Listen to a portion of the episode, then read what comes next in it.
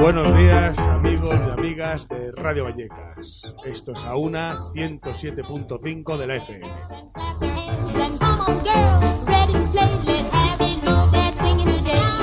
Hoy tenemos una baja, dos bajas, Álvaro y Marcos. Marcos igual se incorpora un poquito más tarde, pero en su lugar tenemos a nuestro amigo, señor Marrón, que ya ha participado en A1.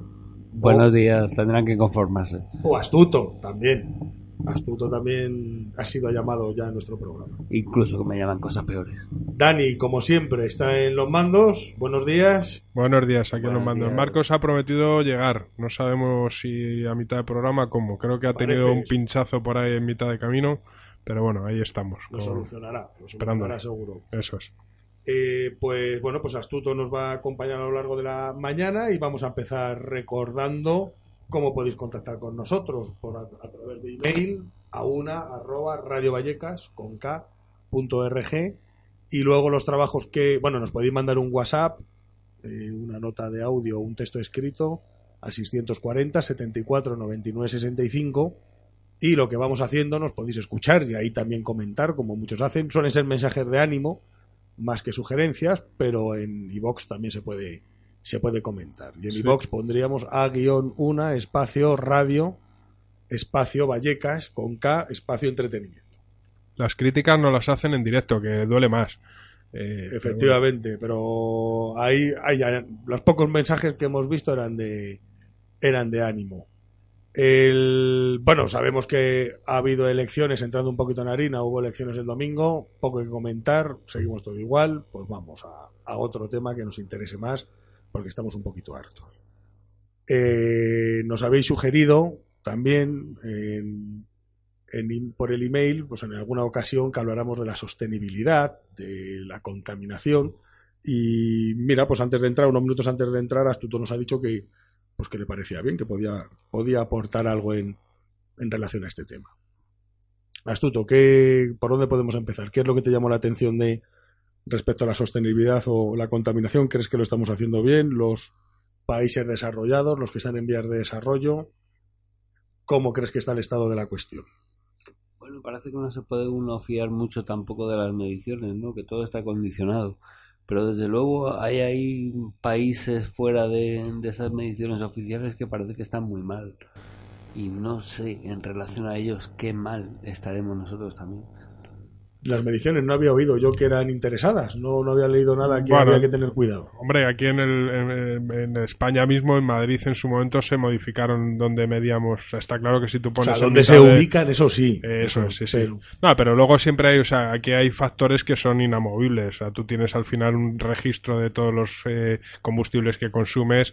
O sea, yo creo que por mucho que tú quieras eh, cambiar algunos valores, eh, la comunidad internacional te va a coger. Pienso yo, ¿eh? No sé, tampoco no soy experto en esto, pero bueno. Hablando de comunidad internacional. Perdón, sí, discúlpenme que, os in- que les interrumpa, pero tengo un caso que me han contado en relación a esto que no sé si será verídico, pero la fuente la verdad que es fiable.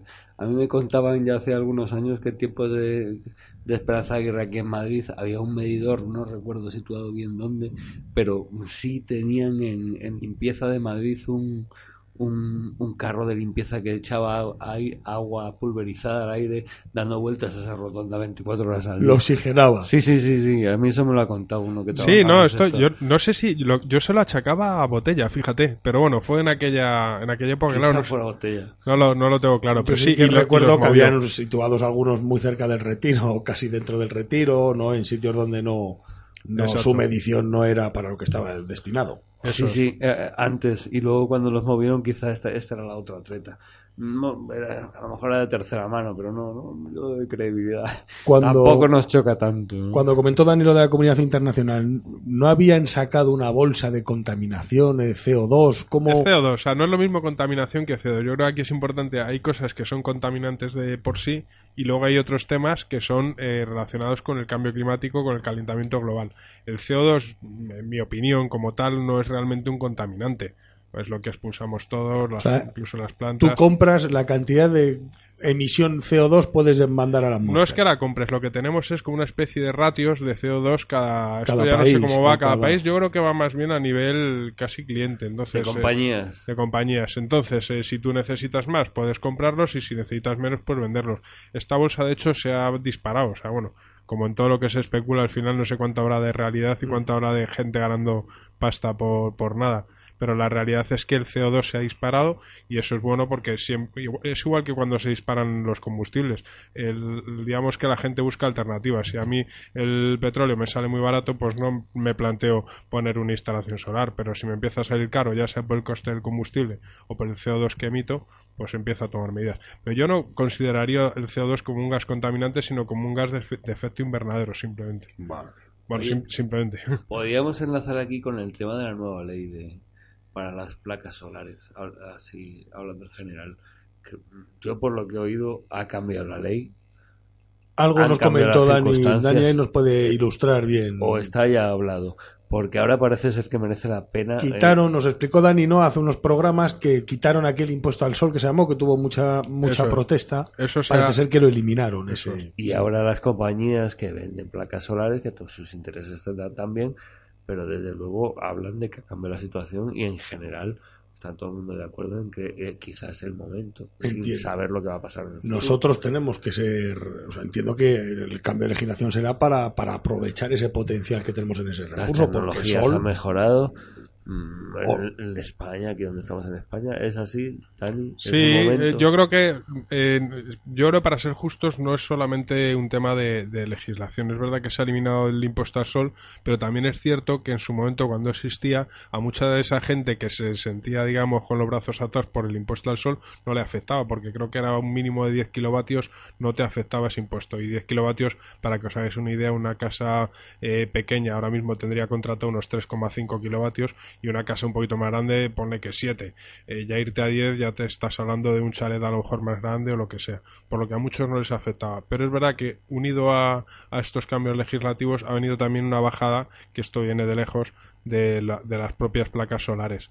Entonces eso sí que sí que afecta. Bueno yo creo que el conjunto afecta para que bueno o sea, al final estos negocios la gente se piensa, el, el- el- usuario, digamos, básico, probablemente le siga sin interesar, porque el problema es que en la factura de la luz, de la electricidad, el 80-90% son casi, bueno, 80-90 no me estoy pasando, perdona, el 50-60 son costes que no te vas a poder quitar porque tienes que seguir pagando un término fijo de potencia y tienes que seguir pagando electricidad durante la noche.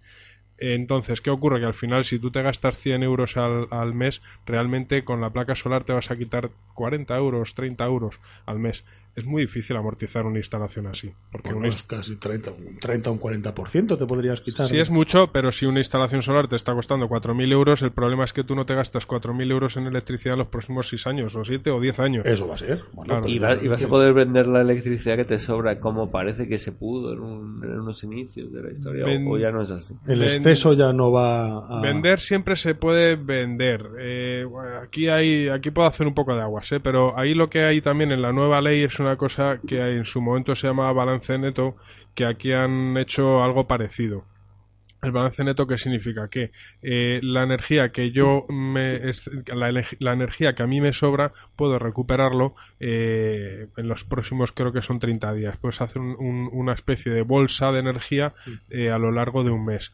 No es exactamente así porque se pagan unos peajes y tal, pero bueno, eh, es, realmente es beneficioso. es el para- concepto general. para, o sea, al final lo que trata de, de- yo creo que para que se entienda mejor lo que lo que trata de solucionar este asunto es el tema de las baterías. Tú anteriormente eh, te sobraba energía y o la desperdiciabas o no sabías qué hacer con ella. Eh, entonces lo que se hacía era, bueno, pues utilizo una batería para no desperdiciarla, tengo que por lo tanto meter más inversión, más dinero, amortizo más tarde. ¿Qué dice el Estado? Bueno, pues yo de batería.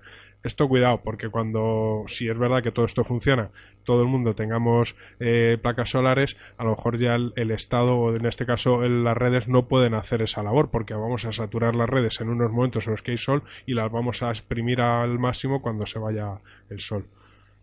En cualquier caso. Habrá algún otro mecanismo, claro, sí, efectivamente, no lo saturarías. No, o sea, al final él te hace de batería siempre y cuando él sea mucho más grande que sea tú. sostenible. Claro, si no- pero Yo digo que en cualquier caso se está moviendo el caso, el, el tema del clima y el tema de, de las energías renovables. Parece que ahora sí, no sé si en, en grado suficiente. Hombre, todos, todos nosotros hemos coincidido con seis años acudiendo al mismo colegio y hemos ido los mismos inviernos y no son lo mismo que, que ahora mismo, que actualmente. ¿eh? Han pasado 30 años y se nota que algo no son las heladas, charcos helados durante días, eso prácticamente ya no se ve. Y aquí- Vosotros además casi hacéis el mismo recorrido. Y parece que aquí no se nota. No, parece que se nota en otros sitios. Lee uno los periódicos y parece que en otros sitios sí se nota. De verdad, en otras latitudes, donde había 30 cabezas de ganado, ahora apenas subsisten 5 y hay que irse de allí porque no. Porque la, la sequía dura. Antes era un año de cada 5, ahora es 3 de cada 5, ¿no? Ya- Ahí sí se nota. Pero también es verdad que parece que esto los expertos llevan tiempo alertando de este, de este tema, pero ahora parece que la sociedad empieza a movilizarse. No sé si a tiempo o tarde, pero parece que, empezamos, ¿no? Y, y, eh, toda esa investigación para prever lo que va a suceder está bien. El otro día leí que hay uno que ha- les ha presentado o se ha aprobado algo a Naciones Unidas un proyecto para hacer hielo. Se descongela el polo, pues vamos a fabricar hielo y lo hacemos. Lo, estaba el metro cuadrado salía no sé cuántos. Dije, Sí, bueno, pues es que- en eso también se debería de invertir recursos, porque el cambio climático es irremediable, daños. Ha habido cambios climáticos a lo largo de la historia geológica del planeta. Es, es, una, es una verdad natural, física. Entonces, bueno, Sí, si podemos... de lo que se habla normalmente cuando hablas de cambio climático, lo que yo conozco es del- de la afectación que tiene el humano para el cambio climático. Hay cambios climáticos que son irremediables, pero tú puedes, esto es, no sé cómo decirlo, ¿no? Si hace calor en tu casa y tú encima pones el radiador, pues peor, ¿no? Sí, ¿no? Entonces, para no agravarlo, claro. ¿de qué manera podemos retrasarlos incluso? O sea, ya que lo hemos acelerado en los últimos 150 años, la revolución Claro. industrial, ¿de qué manera que la podemos...? afectación sea mínima. En cuanto a lo que ha dicho Ignacio, no quiero dejar ese tema porque ha dicho que a nosotros nos afectaba. Yo de clima entiendo bastante poco, pero hace poco eh, se ha visto como un huracán que venía de no sé dónde, no sé si de las Azores, por primera vez volvía a ser o se mantenía huracán a la llegada a las costas eh, de Europa, gallegas, eh, no sé si Inglaterra o por ahí. Parece ser que vamos, lo están estudiando porque era algo rarísimo. Inaudito, claro, porque no ha perdido fuerza, se ha mantenido... No nos afecta tanto, pero, pero sí, empieza, empieza a notarse y esto no. Empieza a verse de cerca. más, pero en otros sitios parece que se ve ya desde hace tiempo, se, se nota. Sí. No sé qué pregunta me has hecho. Yo tampoco, no la, no la recuerdo. Pues nada, si alguien se ha quedado con la duda, que nos y se nos la pongo un. WhatsApp y aquí estamos en el 107.5 de la FM Radio Vallecas y vamos a continuar con una receta de baja cocina. Nos han mandado un mail, otra oyente en este caso, que le ha gustado la idea y, y quiere aportarnos su granito de arena. A Dani le ha gustado. Yo es que es una receta que he hecho varias veces. Una de ellas, la otra la conozco porque ha mandado dos recetas. No ha Si- mandado si dos. no me Vamos a empezar por la que creo que has, que has hecho. Nuestra oyente se llama Irene.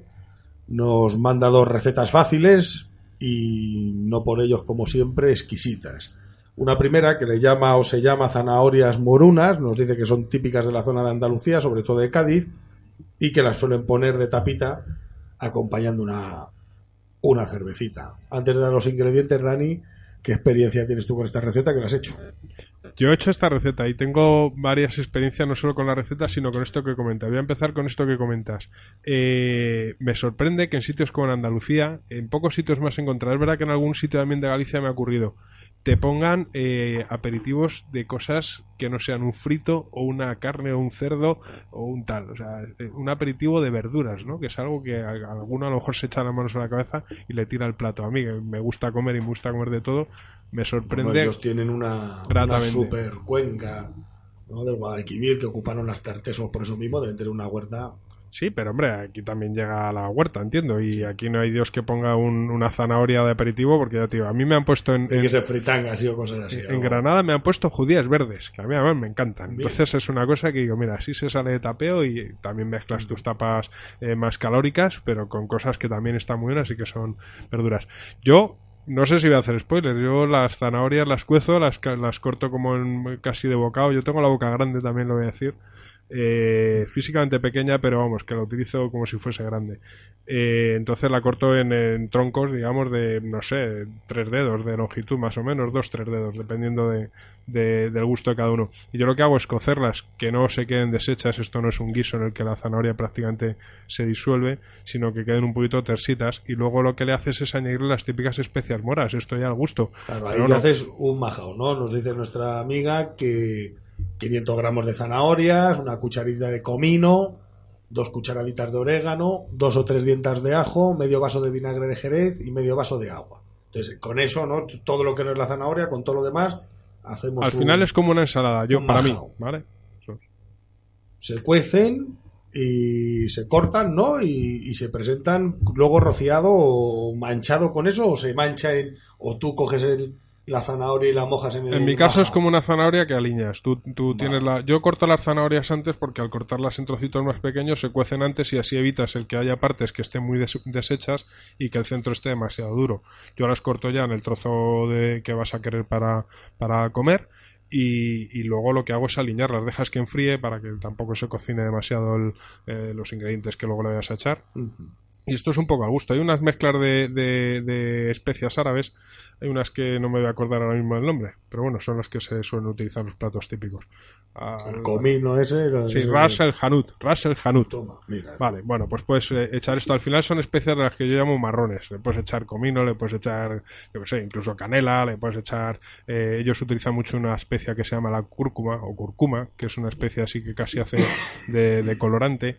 Eh, bueno, un poco lo que te guste. Yo creo que es importante el ajo porque es lo que le da un poco la fuerza. Y yo en mi caso no le echo vinagre, pero oye, mira, pues, ah, pues a, lo mejor amiga nos propone con un poquito de, vinagre. Y además también nos dice que se, puede hacer el día anterior, o sea que lo puedes tener ahí preparado, un poco frío, entiendo, ¿no? Lo dejas en la nevera. Claro, no es como una lechuga que pierda la textura. Entonces, esto, si lo haces antes, probablemente la zanahoria coja un poquito más de, de, de saborcito. Qué ganas de ir a Cádiz a tomar una, ¿no? Sí, sí. efectivamente. Cádiz, a Granada, a... yo hay sitios por y ahora es la buena época además, otoño invierno yo es cuando más atractivo parece la primavera, el comienzo de la primavera, pero luego para mí el, el verano es duro, ¿no? El verano es duro, sí, Ni con la cervecita se refresca y uno. Aunque para una ni vamos, ¿no? Para una ni vamos, no, si vas a tomar dos. para, un, para un barril será. para un barril, Y una zanahoria. Ah, bueno, bien y unas zanahorias. Continúa nuestra, nuestra amiga proponiéndonos otro, otra receta bien, bien sencilla y bien rica parece. Paté de berberechos. Nos dice que no conoce el origen de la receta, pero quien la prueba la vuelve, la vuelve a pedir o la vuelve a querer. Nos dice los ingredientes es una lata de berberechos, tres quesitos y dos cucharadas de mayonesa. Elaboración, escurrir un poco la lata de berberechos y reservar dos cucharitas del caldo todo lo metemos en el vaso de la batidora, batir muy bien y que quede todo integrado y listo.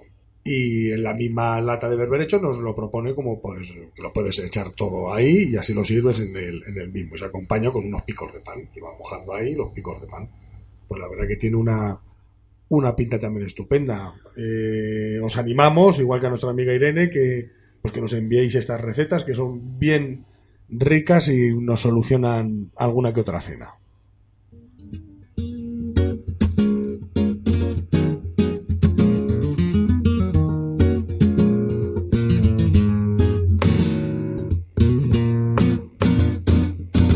Yo me levanto temprano y me pongo a trabajar. Con mi guitarra en la mano yo nunca paro de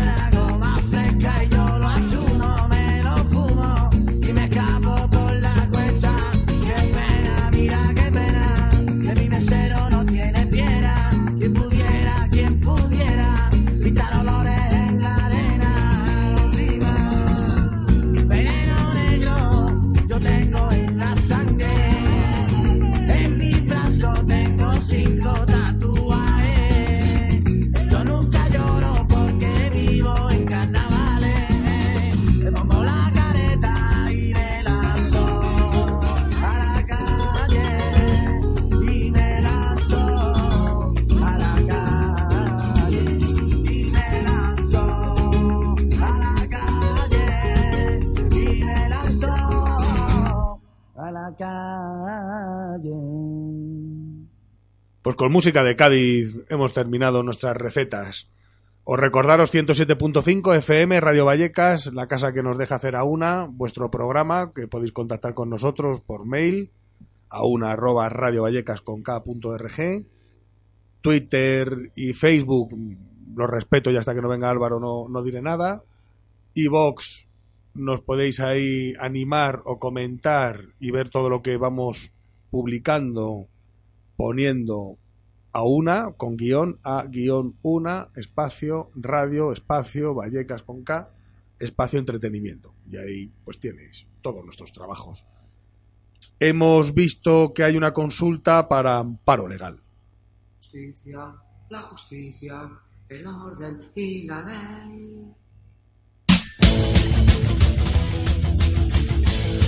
Así es, Dani, nos han mandado un mail, eh, se han acordado de esta sección de amparo legal, que tan buenos recuerdos nos trae, y un oyente nos ha enviado un mail, ¿no? Sí, además por lo que me has podido adelantar, creo que es algo, un tema bastante interesante. Es reciente, al menos ha habido alguna modificación, efectivamente nos pregunta Israel, se llama, nos pregunta por los es consumidor de, de cannabis, nos indica, tiene carne de conducir y claro, conduce y pues hay un delito y hay pruebas de detección de, de la no de la conducción bajo bajo las drogas. Y quería pues un poquito de información. Y nos parece pues una pregunta muy interesante es cierto. Eh, Israel lo primero que tenemos que distinguir es que con la conducta que llevan que llevas a cabo puede ser consecuencia de dos sanciones de dos ilícitos una u otra. Pero puede ser o una administrativa o, una sanción penal. La administrativa, esa es la más sencilla. Si a ti te para la, la policía, guardia civil o quien está autorizado para hacerte una prueba de, de drogas y en el cuerpo llevas una de las sustancias ilícitas, cannabis, cocaína, opiáceos, medicamentos legales. Si no tienes la preceptiva receta y medicamentos legales también los detectan y si no van acompañados, pues estoy pensando en cuál es la que gusta tanto. Son barbitúricos o si no, sé si a lo mejor algún antidepresivo. Estaba también. pensando en alguna marca que, pues el tranquimacín. Sí, pero esos son ansiolíticos. Yo creo que, bueno, no lo sé, pero supongo que irán más por barbitúricos que por estos. Pero esos también te los detectarían si no tienes tratamiento médico que puedas justificarlo, sería una sanción. Hemos dicho la administrativa, la mera presencia de la sustancia ya es objeto de infracción de la ley de seguridad vial. Me parece que la multa son mil euros y seis puntos de tu carne. Luego está el delito penal. Como dices, el delito penal se instauró, no, como ves, no, no se habla mucho de él, no ha sido muy aplicable. Bien es cierto que la Fiscalía este verano ha dado una instrucción a las policías, quieren que se judicialice más para su aplicación sea más automática. ¿Por qué no era muy aplicable? Porque el delito, el 379, lo que regula es la influencia sobre la conducción. No sé, si, no sé qué edad tienes, pero antiguamente el delito de alcoholemia era así, no había una tasa y era si habías realizado con tu bajo los efectos del alcohol una conducción que fuese temeraria o ha producido un accidente o lo que fuere. Pero si tú en realidad no, no había influido en tu conducción, no era sancionable. Esto es lo que sucede con el 372. Entonces, si tú en principio no causas ningún accidente, no te saltas un semáforo, no pisas una continua, no cometes ninguna sanción, no te van a someter al de drogas. Tiene una excepción y tiene también sus problemas procesales. ¿Qué excepción es? El control rutinario de, drogas. Ves muchas veces una glorieta, drogas, te paran, eh, te hacen la detección por el método de saliva y das positivo. Oiga, yo aquí la influencia para conducir, usted me ha visto a mí que venga haciendo ese, me he tragado el control, eh, salté un stop, fui en dirección contraria. ¿Qué, ¿Qué, ha visto usted sobre mi conducción para hacerme una detección de, de drogas? Y eso pues también ha dado sus problemas. Bien es verdad que como causa tendrán sus estudios científicos y está claro que tú no vas igualmente concentrado cuando vas con un vehículo a motor, si estás influido o no por sustancias legales o ilegales, pues lo quieren judicializar. ¿Qué hace la Fiscalía? En julio del 2019, hace tres meses, manda una instrucción a las policías eh, autorizadas diciéndoles que ahora cuando paren a los conductores hagan un acta de detección. ¿Para qué? Para incoar estos delitos, que los atestados, en lugar de irse a lo administrativo, mera presencia, le echo la prueba, lleva cocaína, presencia, mil euros, seis puntos. No, hacerle unas pruebas para ver si detectáis que ha influido sobre su conducción y lo judicializamos. Ese acta de inspección todavía no me he hecho con él, podré tener acceso al mismo y os lo comentaremos porque es interesante que sepáis qué os va a preguntar la policía en el momento que, que os paren en un control de drogas. Yo creo que esto es algo que iremos, a, eh, a medida que vayamos teniendo información, iremos eh, actualizándola, ¿no? Porque creo que es bastante interesante. Es interesante, es- además, cuanto más información, como en todo, te, te formas un juicio siempre más, más, más sabio, más Claro, sobre oportuno. todo porque sabes a qué atenerte. Yo creo que o Eso sea, me parece correcto. Es Yo correcto, No, no estoy en contra de esto, pero creo que debes saber los límites Claro. a los que puedes. O sea, Sí, sí, eh, sí. los que está y tus sanción. conductas a dónde te puede llevar. Luego, no- no- que no tengas sorpresas. Eso, eso es así. Pues Israel, eh, gracias por tu pregunta. Nos ha resultado muy interesante. Como os digo, en otra ocasión, cuando nos hayamos hecho con acceso al acta, eh, os diremos qué, eso, qué preguntas os van a hacer.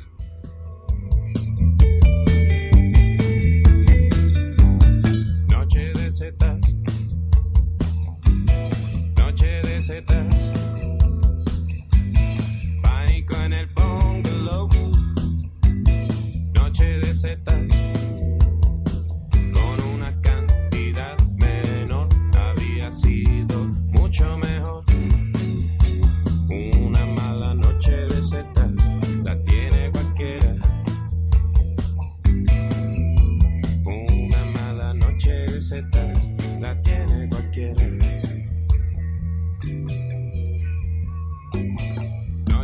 Noche de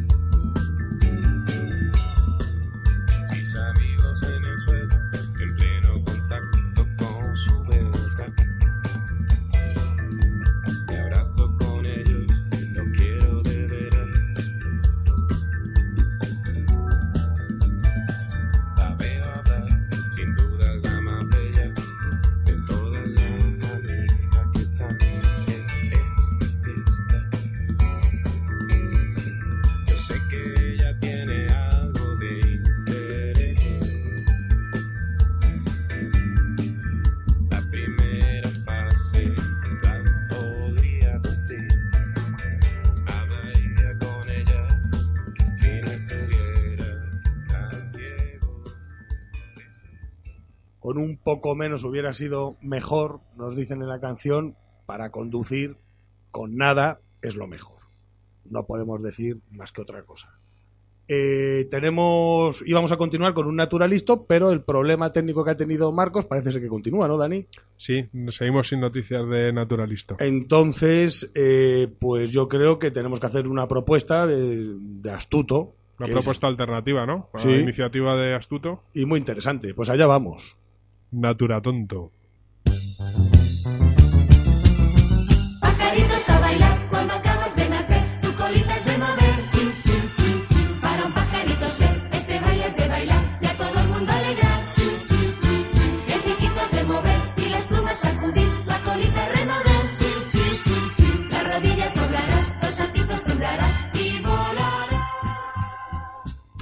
Bueno, Ignacio, ¿cómo va esta propuesta que nos dices de Natura Tonto? Hombre, el ser humano. Es el, es el más tonto de la naturaleza. Capaz de lo mejor y de lo peor. O sea, de eso va tu sección. Sobre todo lo hablar segundo, ¿no? Del ser humano. Marcos no podría hacerlo. Es un ser humano. Es un ser, es un ser humano. Eso es, eso es así. Entonces, antropológicamente o sociológicamente, algo así nos planteas, ¿no? En esta, en esta sección. Bueno, desde todos los puntos de vista, probablemente no haya tema más controvertido.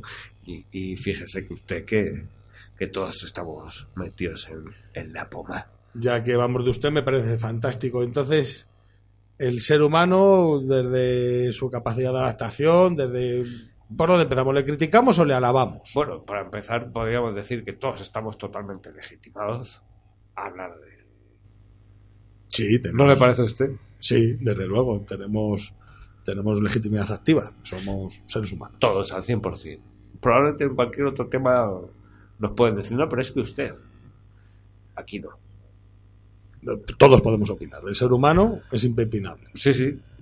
El mundo está loco. El mundo está loco. ¿No es cierto? No. El ser humano es extraordinario. Es extraordinario entonces el ser humano. El ser humano es extraordinario. No, pero es que el ser humano es todos los adjetivos del mundo. ¿O no? poco- Estamos poniéndonos muy metafísicos. Un poco antropo. No. Sí, sí, sí, probablemente. Pero bueno, es muy de ser humano. Podemos decir cualquier cosa y todas vienen al caso. Dinos un hambre. Pues, por ejemplo, mm, bueno, me gusta esa de, capaz de lo mejor y de lo peor. Y ya podemos ponernos menos dramáticos o, o, o, dicharacheros o, podemos llevar el tema al extremo en, cualquiera de sus facetas. Y, probablemente cuántos, cuántos milenios recordamos más o menos de la existencia del ser humano. Porque empezamos a, a desenterrar un poquito más allá de, de los dos, tres, cuatro, cinco, seis milenios, ¿no? Y parece que hay mucho más. Hay bastante. Bueno, sí, claro, el Homo sapiens desde. Pues 100.000 años por lo 200.000 menos. creo. Según Claro, leímos en el libro pico, que hemos leído ya casi todos. 200.000 y el, y el, el homídido, el que nosotros venimos un millón de años más o menos. Por ahí andamos. Pero es cierto que a mí hubo una, un dato que me llamó la atención que entre una pintora rupestre y otra igual ha pasado todavía ha pasado más tiempo que desde la última rupestre al- a nuestros tiempos. Es vertiginoso la evolución que hemos llevado. Eso es cierto. Para bien y para mal, entiendo. Y sobre todo después de la revolución industrial. ¿no? Eh, veníamos una evolución más lenta del 100.000 antes de Cristo, ponte hace 120.000 años, hasta la, hasta la revolución agrícola, 10.000 antes de Cristo, pues eso es como muy despacito todo, muy acompasado, y a partir de ahí nos disparamos fundamentalmente los últimos 200 años. Supongo que ha habido otras. Hablaba mucho de la, pro- de la propiedad privada. ¿no? Que está tan difuso en la memoria eh, colectiva, pero la propiedad privada, aquello cuando empezamos a acumular. De repente dejamos de ser, desde cierto punto de vista, iguales. cuando nos asentamos. Es cierto que hay un salto cualitativo entre el re- cazador-recolector, que seguramente fuese más comunitario, a la sociedad agrícola que se asiente y tiene capacidad de acumular, que te da otras ventajas como tiempo para pensar. Si yo puedo acumular, tengo más tiempo libre. Si tengo más tiempo libre, lo puedo dedicar a pensar y a mejorar mi propia existencia. El tengo. Y entonces, claro, esa acumulación, pues surge la propiedad y con más fuerza. Eso es una versión optimista de la historia, yo creo. O sea, al final la gente que ha, que ha terminado acumulando demasiado se ha dedicado a pensar más, de verdad.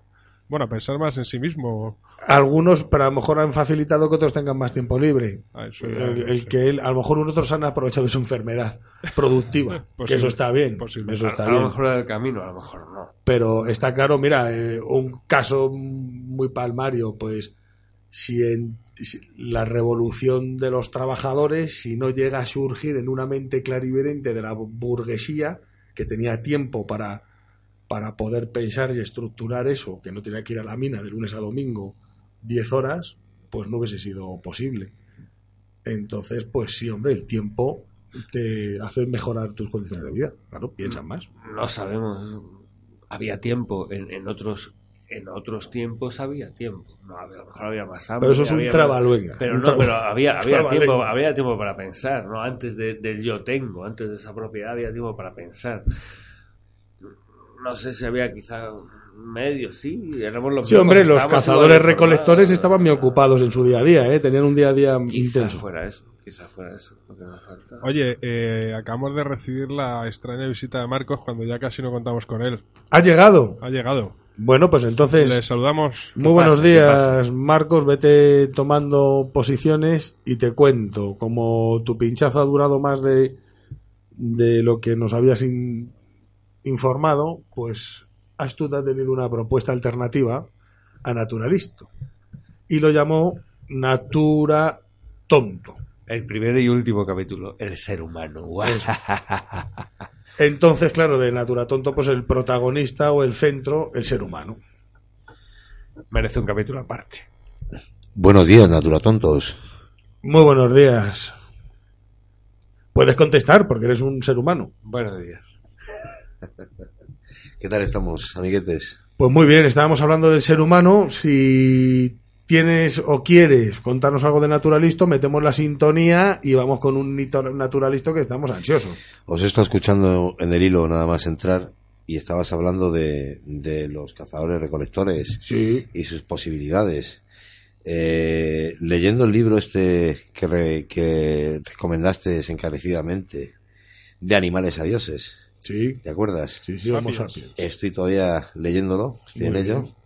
Y la verdad es que es muy curioso lo del tema de, de cómo un cazador recolector, la vida, o sea, eran bastante más atléticos, bastante más fuertes, tenían una, una, una, una vida más longeva, bastante más longeva, porque la salud era importante, era gente que era muy activa, y ojalá volviéramos a ser, Miguel, cazadores recolectores. Hombre, tiene mucho de mito, cierto es. La, la- la longevidad, cuando sus índices más altos es ahora, que por cierto, la mujer madrileña, y tenemos que recordarlo aquí desde Vallecas, como no, está ya en la mujer que más esperanza de vida tiene, superando a la japonesa. Y son 92 años, me parece. Eh, está más relacionado con la salubridad y sanidad, la esperanza de vida, que pero es cierto que algunos hábitos de un cazador recolector, pues si estás ocho horas cazando durante eh, parte de tu existencia, Sobre eh, todo lo, más fuerte. importante que decía este, este libro, que era un dato bastante curioso, es que esta gente se mantenía gracias a, a esa gran actividad que mantenía y esa variedad eh, en la, en la, La dieta, dieta, la dieta. en la dieta, que, que tiene una dieta más variada. Pero ponle la sintonía, Dani, de Naturalisto No, y comentemos. trabajaba. Ah, menos, a las madrileñas, pero es que yo creo que, te- que hay algo de razón en eso. No sé, será el contacto más contacto con la naturaleza o más contacto con unos ciclos ancestrales. Yo no sé, hay muchas formas de llamarlo, pero algo, ¿eh? ¿no? La longevidad, efectivamente, ¿no? De alguna manera hemos conseguido engañar al tiempo. Pero yo creo que es eso, engañar al tiempo. Yo creo que antes había una manera más realista de, de afrontar esa relación con el planeta. no. Era una relación más directa, más sensible, porque notabas la naturaleza de manera intensa, no como ahora, que te puedes aislar más de ella, de incluso de temporales y en un sentido o en otro, ahí no, ahí la naturaleza te influía directamente. Entonces tenías que, eh, cada día era, pues, según el, devenir de, de la naturaleza. Y algo podías acumular, poquito, porque se movían, eso que recolectaban o la carne que, que mataban, pero fundamentalmente echaban el día en supervivir. Por No, lo pero- visto, la historia de, de, la, de la humanidad, del hombre, era cuando mejor funcionaban, mejor se interrelacionaban, mejor eh, eh, relaciones tenían, no había necesidad de, de competir con otras tribus, eh, de llegar a guerrear, como a la época cuando empezó, cuando el ser humano empezó a acaparar, como dices tú, a recolectar, ya, ya no eran cazadores, ya solo eran recolectores, cultiva cuando el, el hombre se hace agricultor, y genera, genera alimento, un solo alimento, la alimentación es más pobre, la vida es peor, ya que se, se dedican todos los medios y todo el tiempo que se emplea es, es en, en producir, lo cual en trabajar más, en, en comer peor. Bueno, se desarrolla la escritura, la sí, filosofía, empieza a pensar de la otra forma, política, pero casi que es peor, ¿sabes? eh, si te empieza pones a pensar, más más posibilidad de con Se los recursos de- que existen que haya más gente viviendo, entonces son más puntos de vista, más enriquece. Es verdad que Como Dan- dice Marcos, yo eh, coincido con él que, que ese fue justo el declive del ser humano cuando empezó a pensar. efectivamente. Eh, se yo- convierte en ser humano y deja de ser animal. Pero, Marcos- bueno, pero, pero son especulaciones. ¿Qui- qui- ¿Quién sabe? No, yo me imagino que quizá hubo más colaboración cuando la, la fuerza de la naturaleza se imponía sobre las, las pequeñas poblaciones y luego a lo mejor cuando ya las poblaciones se imponían sobre sobre la fuerza de la naturaleza ya sí hubo más competencia quizá por, por los escasos los recursos más escasos a lo mejor en una zona pero quizá no quizá había más más más colaboración quién sabe ¿no? Más cooperación tenía que haber. Está- Efectivamente. está en un- es una niebla, no es una niebla, que no, no sabemos, intuimos, eh, capaz de lo mejor y lo peor. Por lo visto, las tribus cooperaban entre, eh, entre ellas, en- eh, con ellas y, y entre otras tribus cooperaban y la vida, por lo visto, era más, era más, no sé, yo creo que mejor. Yo no le pondría- no se enfrentarían tampoco, Yo no le pondría dura. adjetivos, claro, yo no le pondría adjetivos. Dani, ni peor, lle- diferente, llevamos, llevamos, diferente. llevamos Sí, interrumpiendo a Dani un rato. Vamos a ver, Dani, que, ¿Me dejéis hablar ya? Bueno, pues ahora que me habéis dado paso, voy a aprovechar para acabar con este sin Dios. eh, y voy a poner un par de canciones. Vamos a empezar con una. Hoy os traigo un grupito que se llama Los Hermanos Cabero. Es un grupo de. Bueno, comenzó como un grupo de bluegrass, que es por lo visto un estilo de blues así un poquito, vamos a decir, sencillo. Em, pero bueno, ellos son de Guadalajara y pues parece ser que también le gustaba la música folclórica tradicional. En su casa siempre habían escuchado, eh, bueno, pues jotas y todo tipo de música tradicional. Entonces, eh, bueno, pues hubo un momento en el que uno de los dos, no recuerdo quién, se le ocurrió escribir una jota a un cantante famoso de bluegrass, que tampoco recuerdo el nombre, pero vamos, no es relevante. Y ahí nació este estilo tan particular que mezcla jotas con bluegrass. Los hermanos Cabero.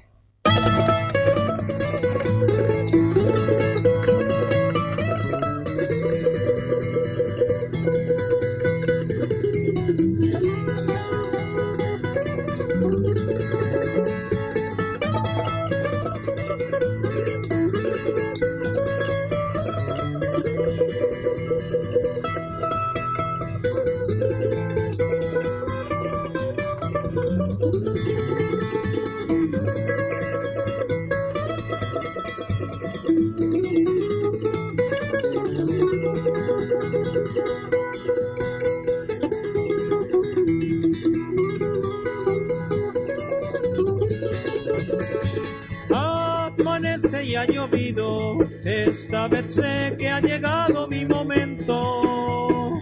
Voy a quitarme el abrigo, pondremos valor donde otros conocimiento. Con la mano en el corazón y el corazón haciéndonos soñar. Estamos en una misión, no vamos a parar hasta que os hagamos bailar. Hagamos algo de ruido, que se enteren en el pueblo que ya estamos aquí. Madera y cuerdas de acero, gustaremos hasta los modernos de Madrid.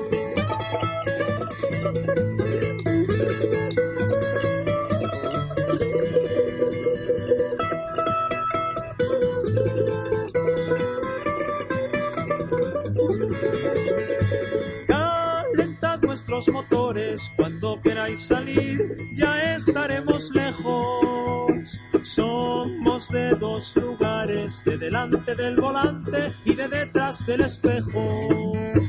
El asfalto parte el campo, la culebra no tiene principio ni final.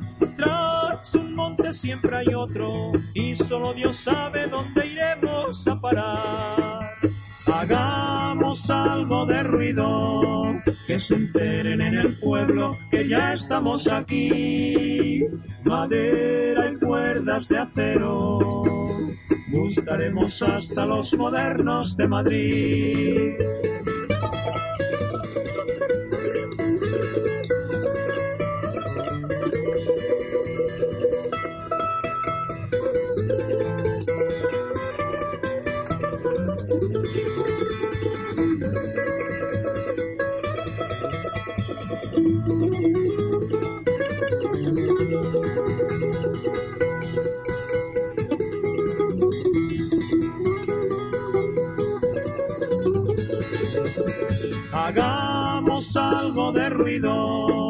Se enteren en el pueblo que ya estamos aquí. Madera y cuerdas de acero, gustaremos hasta los modernos de Madrid.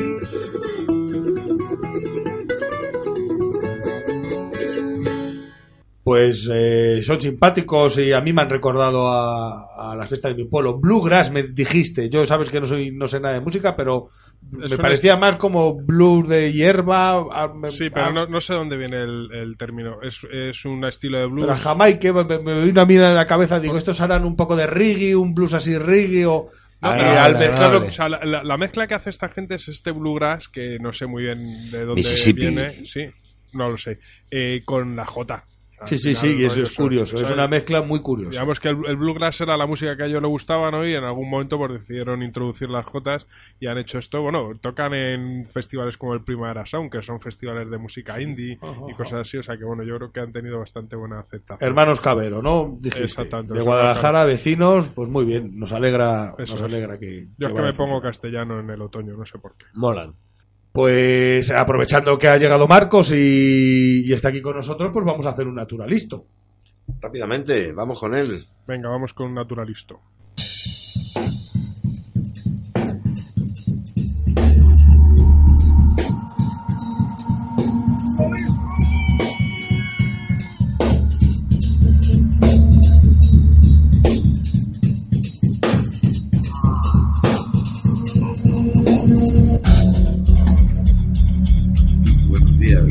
Naturalistas, naturalistas. Viva la tierra. Hoy vamos a hablaros de un libro bastante interesante llamado Sapiens, de animales a dioses.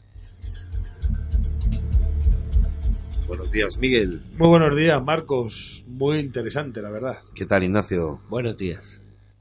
Esto, este libro, esta novela, eh, escrita, una breve historia de la humanidad, escrita por un escritor hebreo, eh, israelí, llamado Yuval Noah Harari, historiador, escritor israelí, eh, que publicó originalmente en hebreo en el 2011 esta novela, la, tradu- la tradujo al inglés al español y a más de 30 idiomas a partir del año 2014. Es una historia que cuenta, ¿cómo deciros? La historia de, del hombre, se puede decir, de la humanidad. Eh, como una fuente de inspiración al mostrar que era posible plantearse grandes preguntas y poder contestarlas científicamente.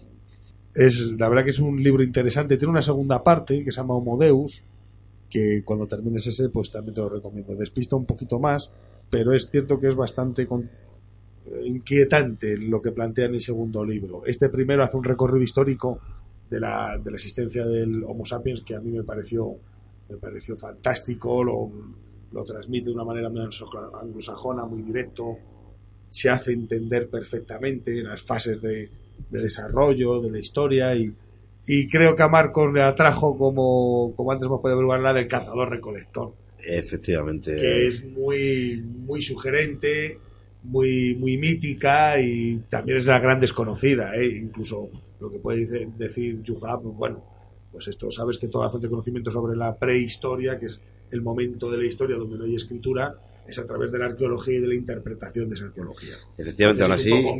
Bueno, pero eso, eso lo dice él mismo en el libro también, ¿eh?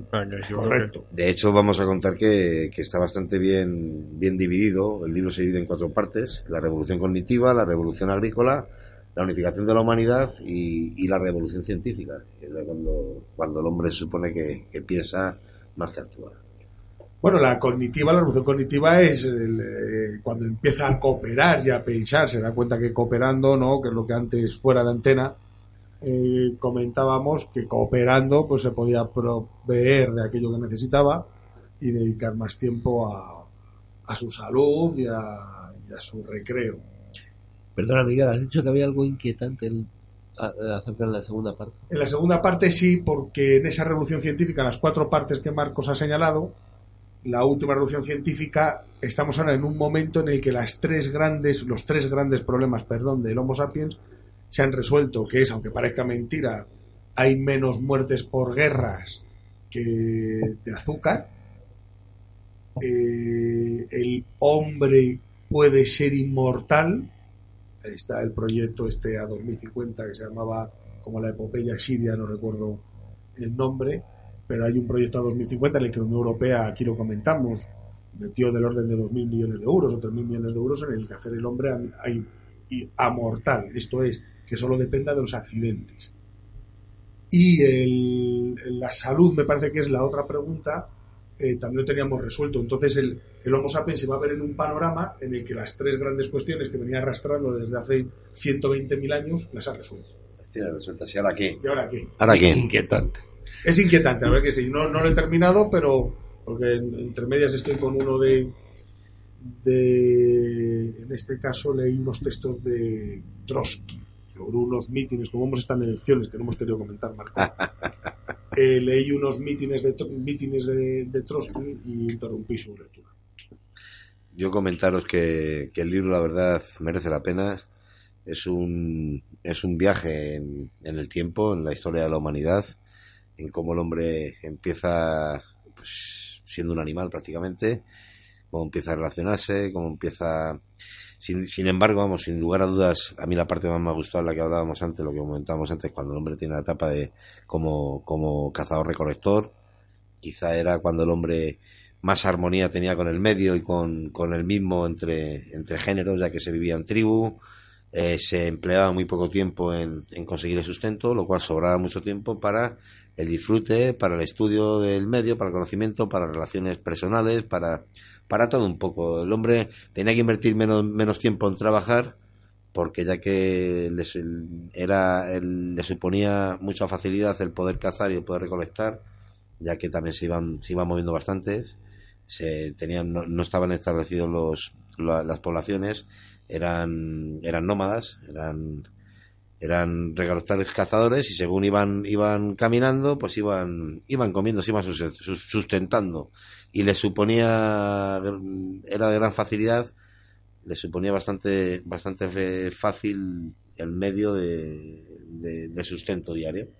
Entonces tenían tiempo para disfrutar más. Luego vemos también cómo cuando el hombre empieza a, a- se, se convierte en agricultor y en ganadero y empieza a trabajar, ya todo, toda la, la asistencia de, del individuo se la dedica a- al trabajo, a la agricultura, a la ganadería y a trabajar y a, y a acaparar. Y es cuando empiezan a, a haber diferencias y cuando empiezan las guerras y cuando empiezan... La estratificación de la sociedad. Efectivamente. Eso es, ya se habla, Marcos, de, de varias revoluciones. Yo voy a poner una última, que será la revolución obrera. Y aprovechando todas estas reivindicaciones que has hecho en la última parte de tu discurso, voy a poner para terminar eh, la otra canción que teníamos pendiente de los hermanos Cubero. Ya se está poniendo el sol. Con esta canción nos despedimos. Si el sol fuera jornalero, no madrugaría tanto. Si el sol fuera jornalero,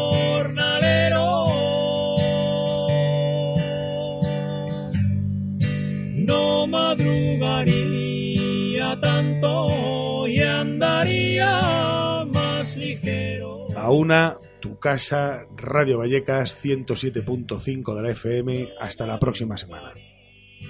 Tanto y andaría más ligero.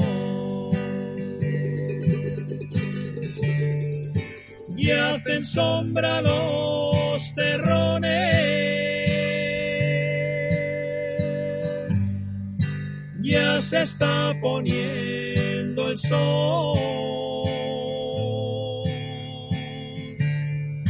Ya hacen sombra los terrones